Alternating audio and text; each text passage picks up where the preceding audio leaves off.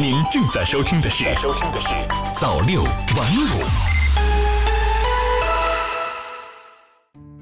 朋友你好，今天是二零二零年一月十六号，欢迎收听早间新闻。下面请听国内方面的消息。中新网一月十五号电。据工信部网站消息，二零一九年全国累计查处黑广播违法犯罪案件一千九百二十一起，伪基站违法犯罪案件六十一起，缴获非法无线电发射设备一千五百余台，有效维护了空中电波秩序。中新网一月十五号电，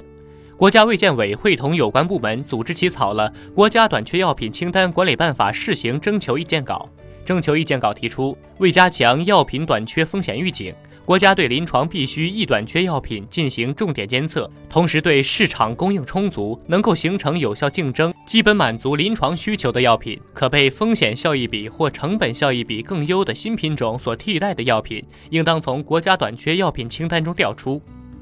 中新网一月十五号电，农业农村部市场与信息化司司长唐科十五号说，从后期走势看，水果市场供给以库存果为主，成本有所增加，且消费处于旺季，预计春节前水果价格小幅上涨，但水果市场供给总量充足，品种丰富。新华社太原一月十五号电。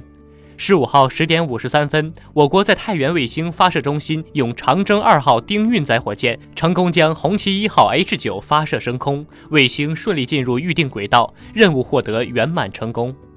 新华社天津一月十五号电，天文专家介绍，十七号晨，火星核心秀二这一奇特天象将现身天宇，届时如果天气晴好，我国感兴趣的公众可以看到这两颗红色的星星近距离争辉，上演争红斗艳的好戏。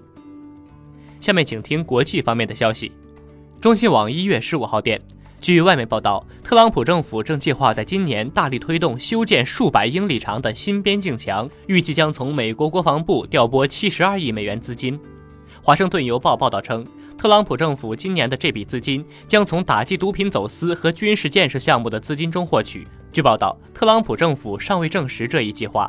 中新网一月十五号电。综合报道，美国总统弹劾大戏很快将迎来新阶段。在拖延数周后，众院议长民主党人佩洛西不得不做出让步，预计众院十五号投票后将会把弹劾条款提交参议院，从而拉开参院弹劾大战的序幕。与此同时，白宫也在积极谋划为总统特朗普辩护。新华社伦敦一月十四号电。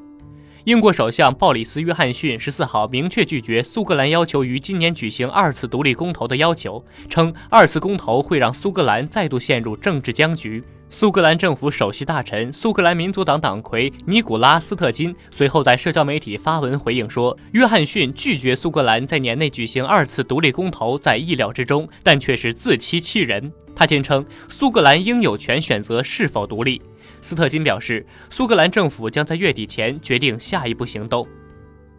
新华社都柏林一月十五号电，爱尔兰总理瓦拉德卡十四号在首都都柏林宣布提前解散众议院，并在今年二月八号举行大选。此前，分析人士认为，瓦拉德卡决定提前解散众议院举行大选，一是因为政府面临众议院不信任投票危机化解无望，二是认为二月举行大选对其领导的执政党统一党比较有利。